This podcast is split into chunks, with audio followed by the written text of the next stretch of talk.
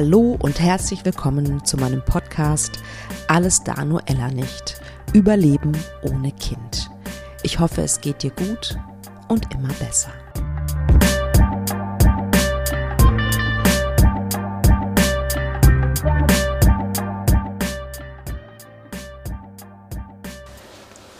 Ich freue mich so sehr, dass du dir diese Folge anhörst. Ein Plädoyer für Selbstfürsorge. Dieses Thema zieht sich, seit ich angefangen habe, als, als Coach zu arbeiten, durch fast jede Session. Mal mehr, mal weniger stark. Und deswegen habe ich vor ein paar Wochen mir überlegt, dass ich ähm, dazu einen kleinen Minikurs mache. Das hatte ich, den hatte ich ja, glaube ich, auch schon angekündigt hier an dieser Stelle bei anderen Podcast-Folgen. Und ich habe das gemacht, weil ich zutiefst davon überzeugt bin, dass Selbstfürsorge dazu beitragen kann, dass die Kinderwunschzeit ein wenig, ja, vielleicht ein wenig leichter durchzuhalten, auszuhalten ist, egal wo du am Ende stehst, also egal mit welchem Ergebnis. Weil ich denke, das wenige, was du tun kannst, ja, und damit meine ich, letztendlich ist es Magie. Das sage ich ja ganz oft, ja.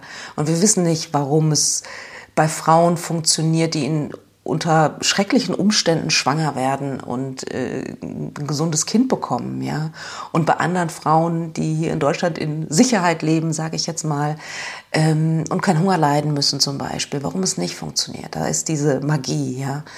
Und ich glaube, das wenige, was du tun kannst, neben natürlich nicht rauchen, nicht trinken, äh, keine Ahnung, Nahrungsergänzungsmittel nehmen, ist dass du dich um dich selber kümmern darfst. Und damit meine ich, also für mich ist Selbstfürsorge hat unterschiedliche Ebenen. Also eine Sache ist zum Beispiel, dass du in die Stille gehen darfst und dir deine eigenen Bedürfnisse anschaust. Also zum einen erstmal guckst, hey, wie geht's mir denn eigentlich? Wie geht's meinem Körper? Wie geht's meinem Geist? Und dann zu gucken, okay, was habe ich denn eigentlich für ein Bedürfnis? Und meine eigenen Bedürfnisse besser wahrzunehmen, das ist eine tägliche Übung sozusagen, ja. Und die Bedürfnisse, wenn es möglich ist, auch zu erfüllen. Sind ja auch noch mal zwei Paar Schuhe letztendlich. Aber es reicht schon, finde ich, wenn man selber merkt, okay, das könnte ich jetzt brauchen. Ich kann es vielleicht nicht 100% umsetzen, aber vielleicht kann ich einen Teil davon umsetzen, damit es mir besser geht. Und ich äh, bin auf ein paar Artikel gestoßen, die sagen, ach, Selbstfürsorge, Schrägstrich Achtsamkeit mit sich kann total egoistisch sein oder ist total egoistisch. Und ich muss ganz ehrlich sagen, da widerspreche ich. Nein. Damit meine ich ja nicht, dass du bestimmte Bedürfnisse hast und die erfüllst, auf Teufel komm raus sozusagen, nicht mehr links und rechts guckst, nicht deinen Partner, deine Partnerin äh, beachtest oder falls du schon ein Kind hast, dass du dieses Kind vernachlässigst, nur weil du deinen eigenen Bedürfnissen nachgehst. Das meine ich nicht.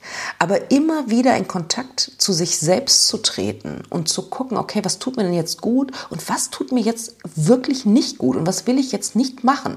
Ja, mehr auf sich selber zu schauen, ohne die anderen wichtigen Menschen in deinem Leben zu vergessen. Ich glaube, dass das sehr, sehr wichtig ist und ich persönlich finde es nicht egoistisch zu sagen, nur wenn es mir gut geht, geht es doch auch meiner Umgebung gut. Weil wenn du total fertig bist, egal körperlich oder seelisch, ja, dann geht es doch deinem Partner oder deiner Partnerin auch nicht gut. Und auch wenn du schon ein Kind hast, auch das spürt doch, wenn es dir nicht gut geht.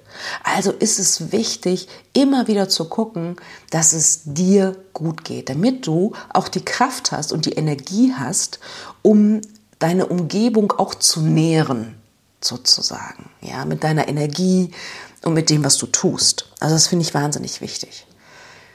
Selbstfürsorge ist, glaube ich, auch eine gute Medizin gegen Depressionen, gegen Angst und Panikattacken. Ich erwähne das deshalb, weil Studien zeigen, dass Menschen, vor allen Dingen Frauen in der Kinderwunschzeit, eine ja, erhöhte Chance haben, zum Beispiel an einer depressiven Episode zu erkranken oder Angststörungen zu entwickeln. Und ich meine, wenn du dich in der Kinderwunschzeit befindest, dann wundert dich das wahrscheinlich auch nicht. Ja, ich hatte auch schon ähm, Gesprächspartnerinnen hier im Podcast, die das ja auch zugegeben haben und da offen mit waren, ja, dass sie irgendwann in einer Klinik gelandet sind. Und ich glaube, dass es eine Möglichkeit gibt, dies zu vermeiden, und das ist Selbstfürsorge. Weil dadurch, ähm, dass du dich immer wieder mit dir selber verbindest und guckst, was tut mir gerade gut und wo muss ich jetzt eine Grenze setzen, dass das dazu führt, dass du Stress leichter bewältigen kannst. Auch außerhalb der Kinderwunschzeit im Übrigen. Ja, Selbstfürsorge ist immer wichtig aus meiner Sicht. Und das heißt, Stress leichter zu bewältigen bedeutet ja letztendlich eine Resilienz aufzubauen, eine Widerstandsfähigkeit, wenn die Zeiten rough sind, wenn die Zeiten ähm, wild sind, ähm, wenn es so nach oben und nach unten geht vom ähm, Spektrum her. Und ich meine, das ist ja die Kinderwunschzeit, absolut, ja. Und diese Zeit einigermaßen gut zu überstehen oder gut zu überstehen, nicht nur einigermaßen gut, sondern gut zu überstehen, dafür ist aus meiner Sicht Selbstfürsorge notwendig. Also ich finde, es ist auch tatsächlich, wie soll ich sagen, ein Instrument der Prävention, ganz klar, ja, um innerlich stabiler zu sein. Und vielleicht, wenn die Tiefs kommen, und die kommen ja oft in der Kinderwunschzeit, dass die nicht ganz so tief sind, diese Tiefs, ja. Auch das hat aus meiner Sicht was mit Selbstliebe zu tun. Und in der Kinderwunschzeit ist es ja auch so, dass du dich wahrscheinlich ganz oft ohnmächtig fühlst. Ja, im Sinne von, die Ärzte, Ärztinnen sagen, das musst du machen und dieses musst du machen und du musst äh, zu den Terminen hin und ähm, bist sehr gesteuert von außen. Ja, ähm, oftmals nicht so richtig selbstbestimmt. Und es fühlt sich ganz oft ohnmächtig an. Ja, und aus dieser Ohnmacht sozusagen rauszukommen, hilft ja nur, dass du selbst aktiv wirst, dass du nicht mehr das Gefühl hast, ohnmächtig und im Opfermodus zu sein, sondern dass du sagst, okay, das, was ich in die Hand nehmen kann, das nehme ich in die Hand. Ja, und Selbstfürsorge ist ein Punkt, den du selbst in die Hand nehmen kannst. Und ich glaube, dass und ich glaube, dass Selbstfürsorge ist aus meiner Sicht eine innere Haltung. Eine innere Haltung, Eigenverantwortung zu übernehmen für sich selbst, für die eigene Psyche, immer wieder in Balance zu kommen, das richtige Maß für sich selbst zu finden. Also in Klammern ich sage nicht, dass das einfach ist. Das ist, glaube ich, eine tägliche Aufgabe.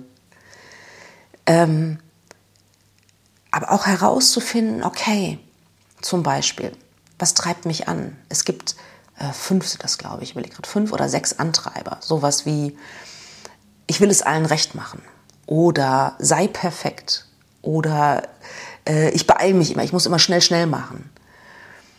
Ähm, ich überlege gerade, ich werde euch einen, einen Link in die Shownotes packen zu einem Antreibertest. Ich finde das ganz spannend, für sich rauszufinden, wo stehe ich denn? Ja, dieses, ich will es allen recht machen. Oh, wenn da zum Beispiel das dein Antreiber ist, ja, dann ist es unglaublich wichtig, Selbstfürsorge zu betreiben, klare Grenzen zu setzen. Ja, will ich das jetzt wirklich, ja, oder will ich das eigentlich nur, um es dem anderen recht zu machen? Und ich höre auch immer wieder Geschichten von Klientinnen, wo das sich auch ausdrückt, finde ich. Ja? Also wenn da irgendein Professor sagt, das und das und das, ja, und innerlich denkt die Klientin dann eigentlich so, boah, eigentlich will ich das nicht. Ja? Also das ist zum Beispiel etwas, das möchte ich gerade nicht. Das passt gerade nicht, diese OP nicht oder dieses Medikament, das tut mir, glaube ich, gerade nicht gut. Und dann machen sie es aber trotzdem, ja, weil sie denken, ach, wenn der Professor das weiß, dann, oder wenn der Professor das sagt, dann muss es ja stimmen. Und ich will das jetzt nicht in Frage stellen, um Gottes Willen, aber ich finde es immer wieder wichtig, da das mit sich selbst rückzukoppeln und auch mit dem Partner oder der Partnerin rückzukoppeln. Passt das gerade? Tut mir das gerade gut oder will mich das eher nochmal schwächen? Oder gibt es noch andere Möglichkeiten, wie, wie dieser Weg äh, aussehen kann, wie der weitergehen kann? Brauche ich dieses Medikament wirklich? Also ich kann euch auch gerne ein Beispiel, das fällt mir gerade ein, aus meiner Kinderwunschzeit sagen. So, der Professor in der Kinderwunschklinik sagte dann so lapidar, nachdem er meinen Bluttest, die Ergebnisse meines Bluttests gesehen hat, ja, Sie haben da, glaube ich, eine Insulinresistenz. Und dann dürfen Sie, ähm, wie heißt noch dieses Medikament, ähm, Metformin. Nehmen Sie Metformin und ich war irgendwie super niedergeschlagen. Ich hatte mehrere Fehlgeburten, ja. Und ich dachte so, boah, was denn jetzt noch alles? Jetzt habe ich auch noch eine Insulinresistenz. Und dann habe ich mich da ein bisschen eingelesen und denke so, was, das, das auch noch? Und dann bin ich zu einem Diabetologen gegangen, weil ich mir dachte, so, ich möchte das gerne von einem Facharzt bestätigt bekommen. Weil ich hatte nämlich Metformin genommen und es ging mir so schlecht von diesem Medikament sämtliche Nebenwirkungen ja, hatten sich in mir manifestiert sozusagen. Ja. Und ich dachte so, boah, ich, echt, das muss ich nehmen, damit ich keine weitere Fehlgeburt habe. Aber dann geht es mir den ganzen Tag schlecht. Über Wochen. Ich also zum Diabetologen.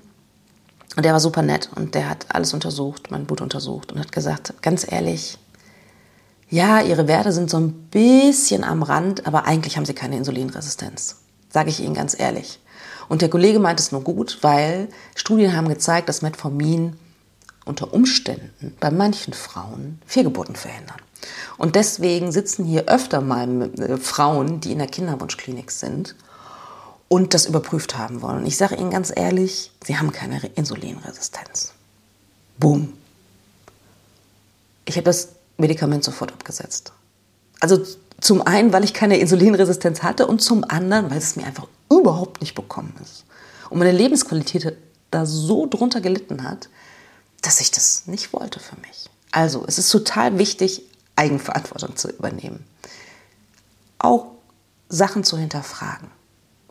Ich finde das unglaublich wichtig. Und ich glaube, dieses Selbstfürsorge-Konzept und warum auch manche Leute sagen, ah, das ist egoistisch, ist, auch, glaube ich, dieser Glaubenssatz, den ganz, ganz viele Menschen haben. Es gehört sich nicht, sich selbst zu wichtig zu nehmen. Ne, das ist doch tief verankert. Dann bedeutet das sofort egoistisch, ähm, die kümmert sich nicht um andere oder sonst irgendwas. Und ich glaube, dass dieser Glaubenssatz, den darfst du transformieren für dich. Ja, transformieren im Sinne von, doch, du bist wichtig. Ja, und gerade wenn du der weibliche Part bist in der Kinderwunschzeit, ja, dann bist du gerade der wichtigste Part in dieser ganzen Odyssee. Und dann darfst du dich wichtig nehmen. Dann darfst du deinen Körper wichtig nehmen und dann darfst du deine Seele wichtig nehmen. Und wenn du merkst, da kommt was so komplett aus dem Gleichgewicht, dann darfst du dagegen steuern. Und das geht am besten aus meiner Sicht mit Selbstfürsorge. Ja, Selbstfürsorge als ja, als Medizin und, das habe ich schon gesagt, als Prävention sozusagen. Und wie gesagt, aus diesem Glaubenssatz heraus glaube ich, dass es vielen Menschen schwer fällt, gut für sich selbst zu sorgen. Ne, weil dieses Ding von am besten immer für andere da sein, ne? Antreiber, es allen recht machen, seine Bedürfnisse komplett zurückzustecken und so. Das hat ja was wie soll ich sagen, es hat ja irgendwie was Altruistisches, was, ähm, ja, ne, es ist, hat auch was damit zu tun, dass man Anerkennung haben möchte. Oh, die ist ja selbstlos. Aber ich glaube, dass egal wie selbstlos man ist, man kann ja trotzdem selbstlos sein und trotzdem sich selbst wichtig nehmen und trotzdem Selbstfürsorge zu betreiben. Ich finde, das eine schließt das andere ja überhaupt nicht aus. Und ich kann mich noch erinnern in meinem Job, den ich früher hatte, dass es sozusagen, also unausgesprochen gefeiert wurde, wenn man möglichst lange arbeitet. Und wenn, ich weiß noch, ich bin einmal früher gegangen, also was ist früher gegangen, um 17 Uhr oder so, weil ich irgendwas geliefert bekommen habe, irgendein Möbelstück oder so. Ich war gerade umgezogen. Und ich habe richtig gemerkt in diesem Großraumbüro, wie die Leute mir hinterhergeguckt haben und gesagt haben, so, hä, die ist Berufsanfängerin, was geht die denn um 17 Uhr? Damit will ich sagen, ja, das ist schon auch, finde ich, ein Symptom unserer Leistungsgesellschaft ist, ja, immer über Grenzen zu gehen, möglichst lange zu arbeiten. Und ich hoffe, dass da jetzt gerade echt so ein Mindshift stattfindet, weil ich nicht glaube, dass das der Weg ist, um uns alle gesund zu halten.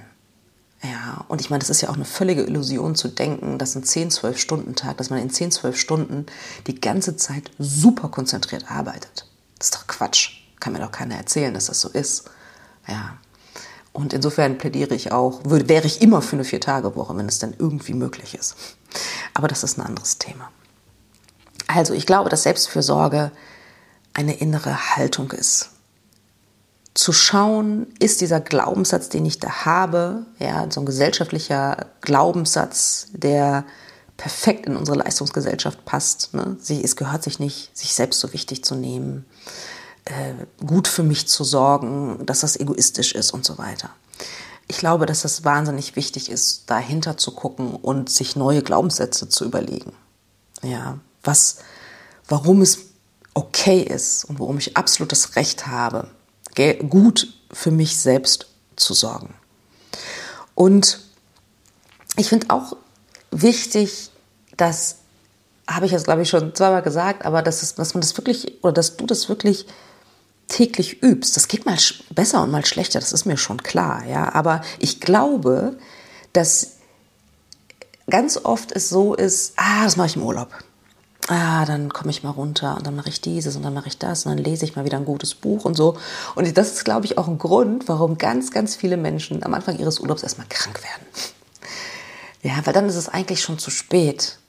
Ja, und deswegen darf Selbstfürsorge nicht nur im Urlaub passieren, sondern es ist noch viel, viel wichtiger, dass es außerhalb des Urlaubs passiert. Aus meiner Sicht.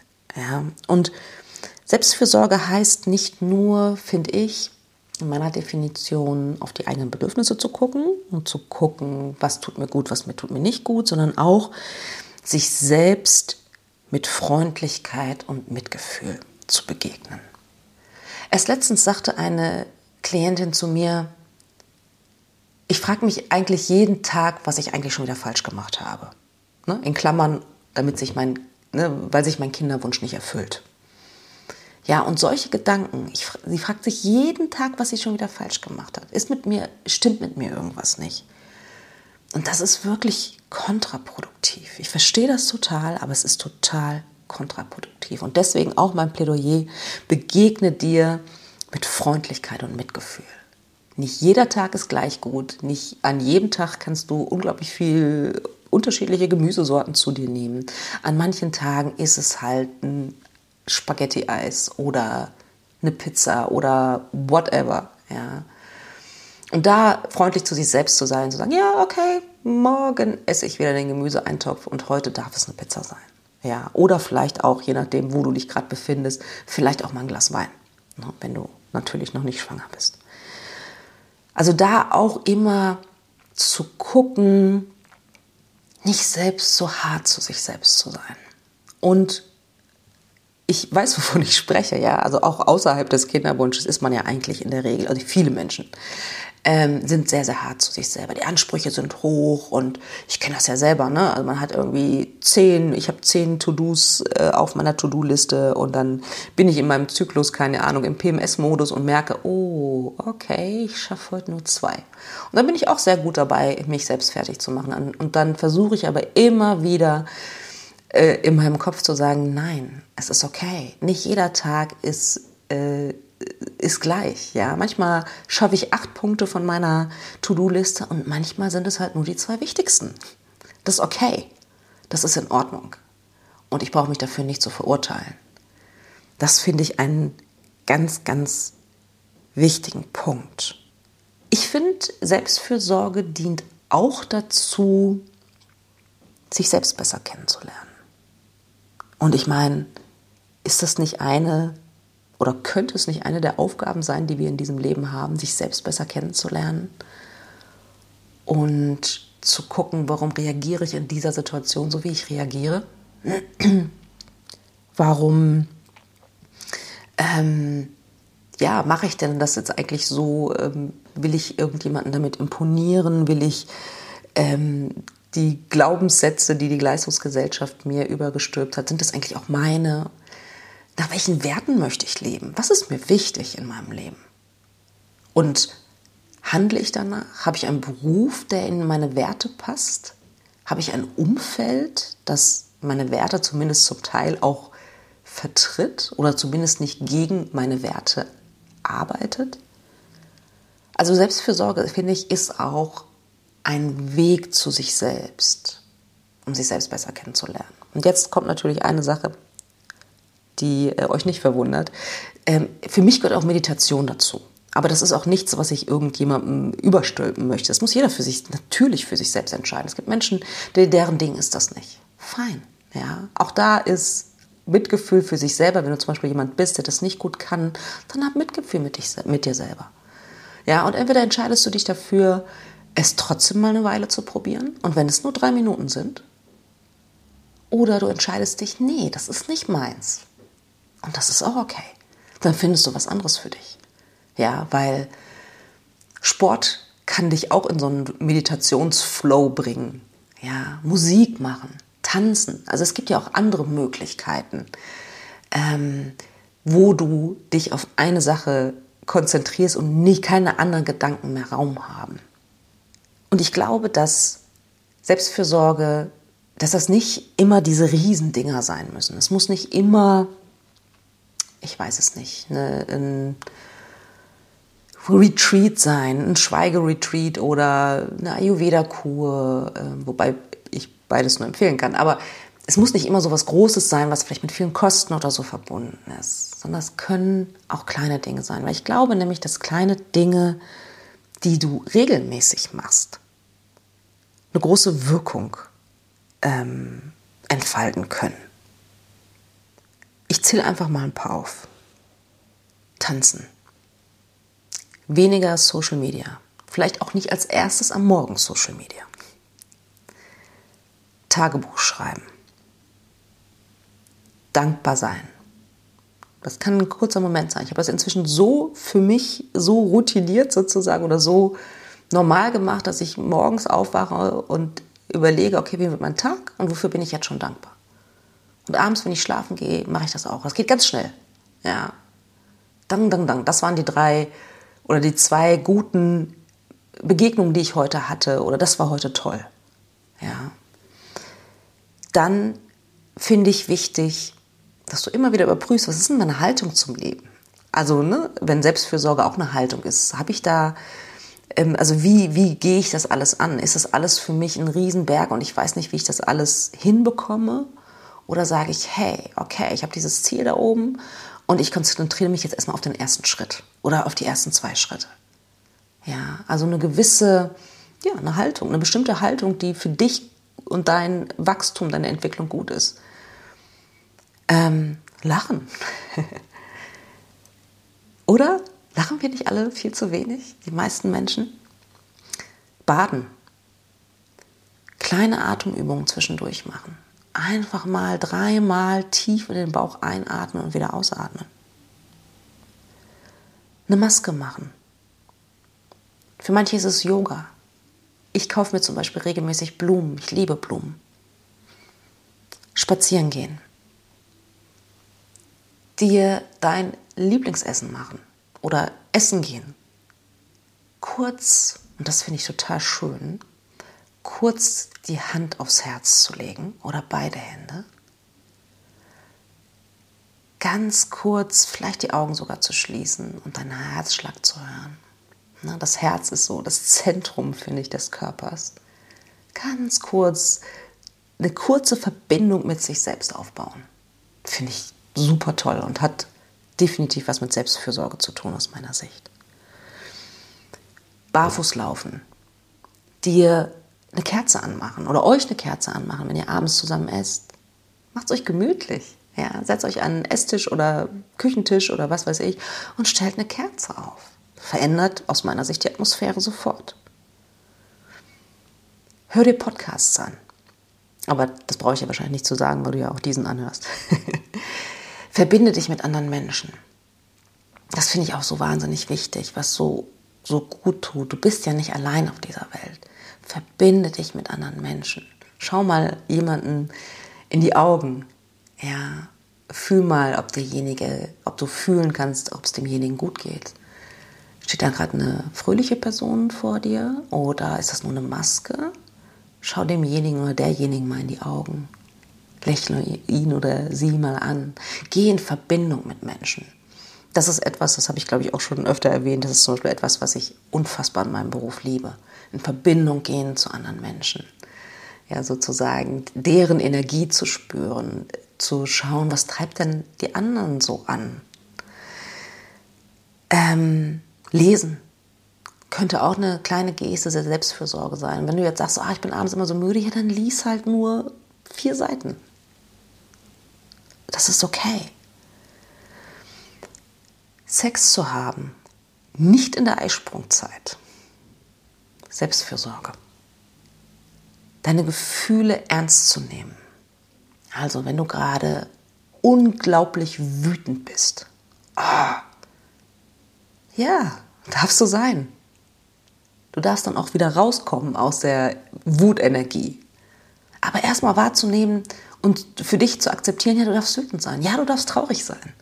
Ja, da ist ein Schmerz, verdammt. Klar würdest du lieber ohne den leben, aber vielleicht ist er gerade Teil deines Lebens. Auch das ist okay. Also das sind so, und die, diese kleinen Dinge, die kannst du ja für dich total erweitern. Was für dich gut ist, ja, worauf du Bock hast. Schwimmen gehen fällt mir noch spontan ein. Also sowieso Sport jeglicher Art. Mach jeden Tag irgendwas Kleines oder Großes, je nachdem, was dir gut tut. Ja, den Urlaub zu planen. Wie oft habe ich Klientinnen, die sagen, ja, aber dann dieser Urlaub, der ist schon so lange geplant und ich freue mich so drauf und wir brauchen das so für unsere Partnerschaft, aber ich müsste dann eigentlich in die Kinderwunschklinik. Und da die Entscheidung zu treffen, was brauchst du gerade? Brauchst du nochmal Kinderwunschstress oder brauchst du die zwei Wochen in wo auch immer mit deinem Partner, deiner Partnerin? Immer wieder zu hinterfragen, was tut mir gut?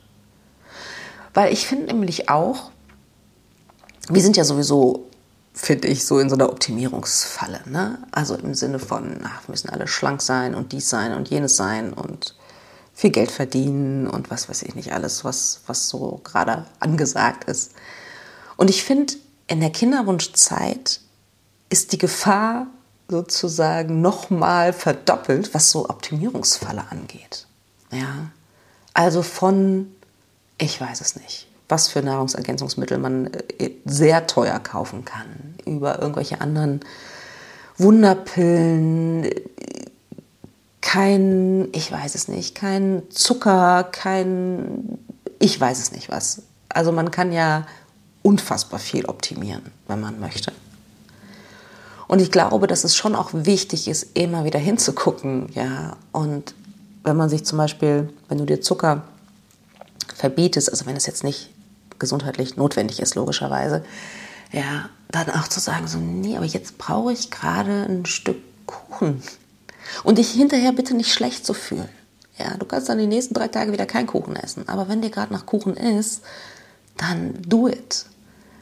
Ja, ich finde diese, diese, diese Perfektion im Kinderwunsch, in der Kinderwunschzeit, diese, diese ja, diese Maximierung des, der Möglichkeit, das geht mir manchmal ein bisschen zu weit.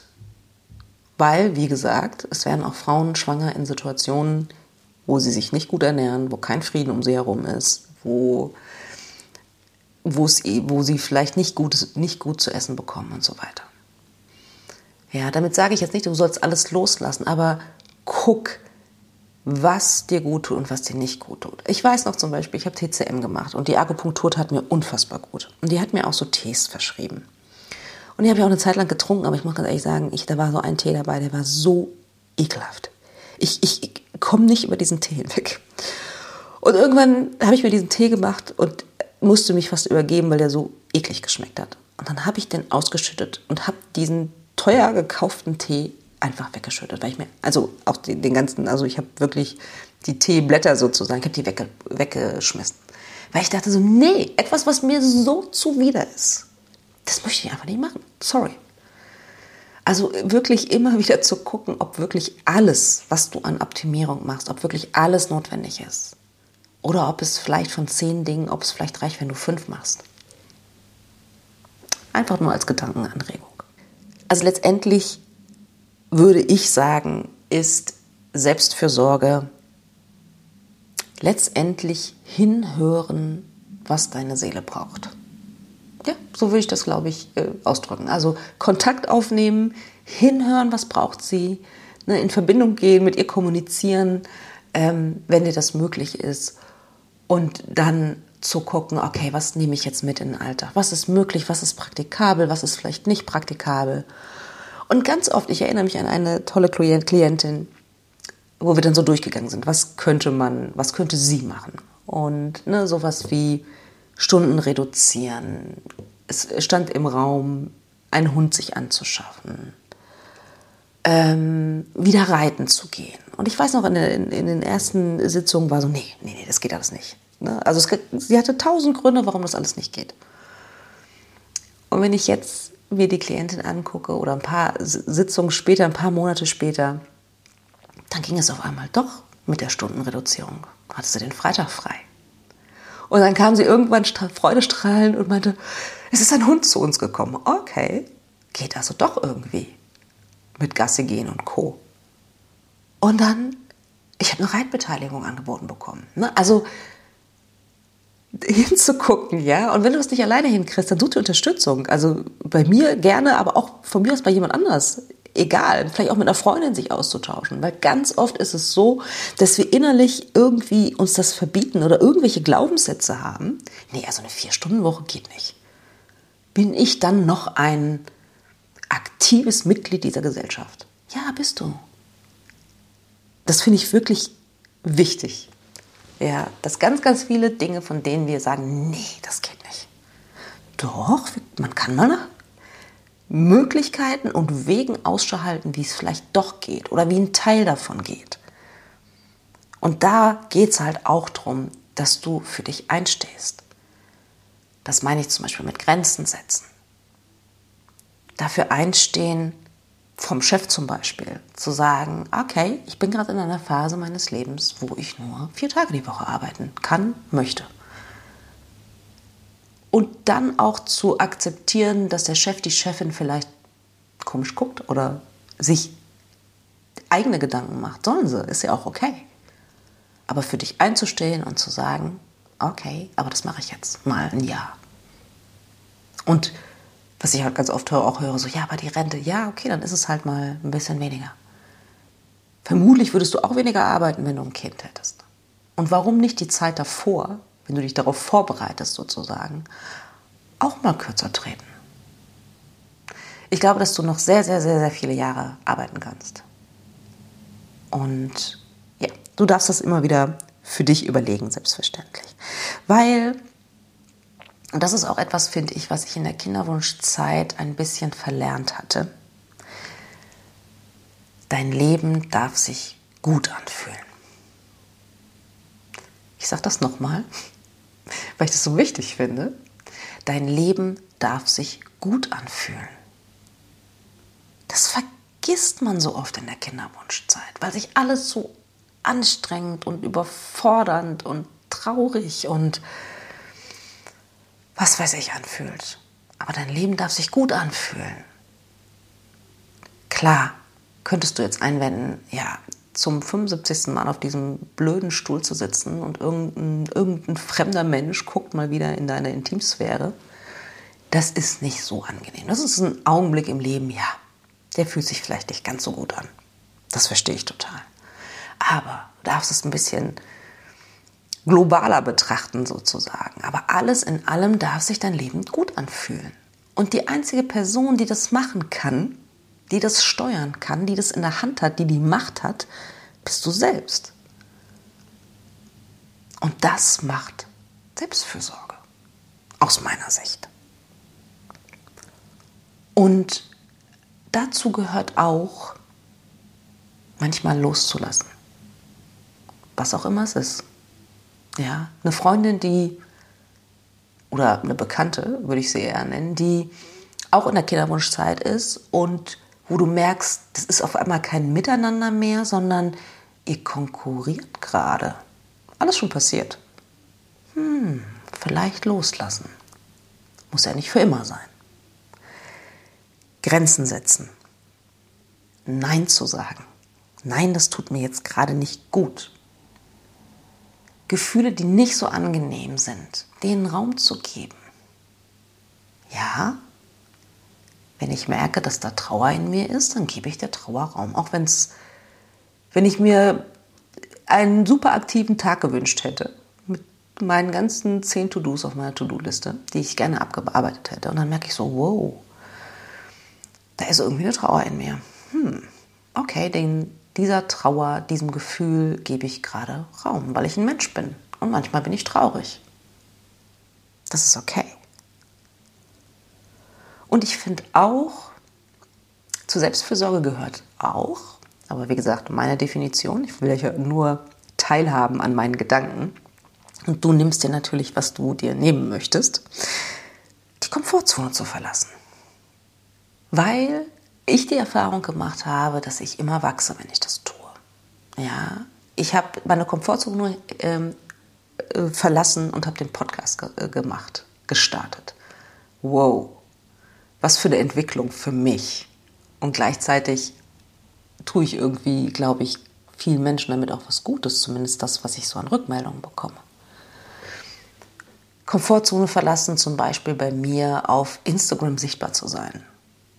Ich bin jetzt nicht so der wahnsinnig extrovertierte Typ, der sich gerne darstellt.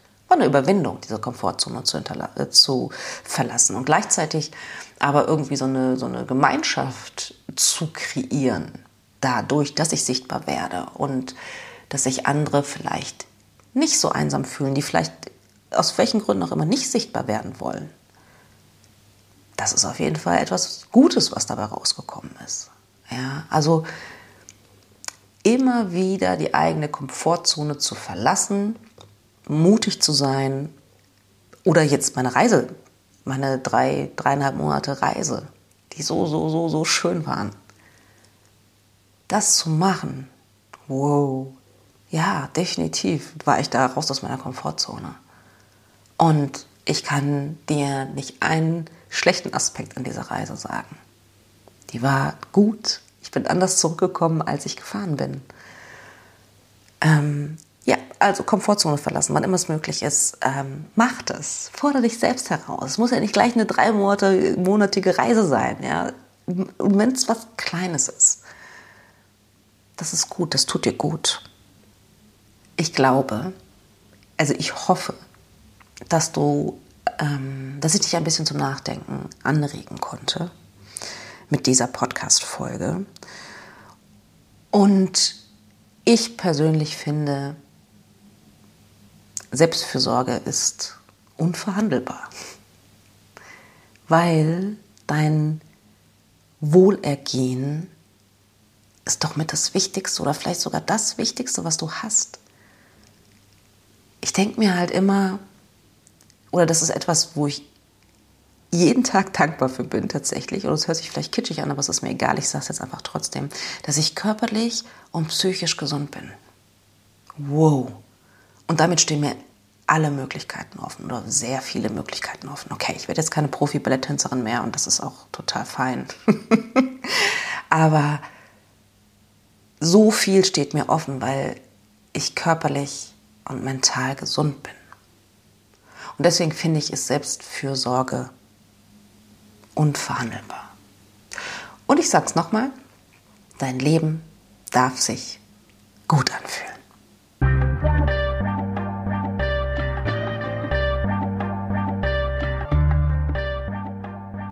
Wie immer interessiert es mich sehr, was ihr denkt.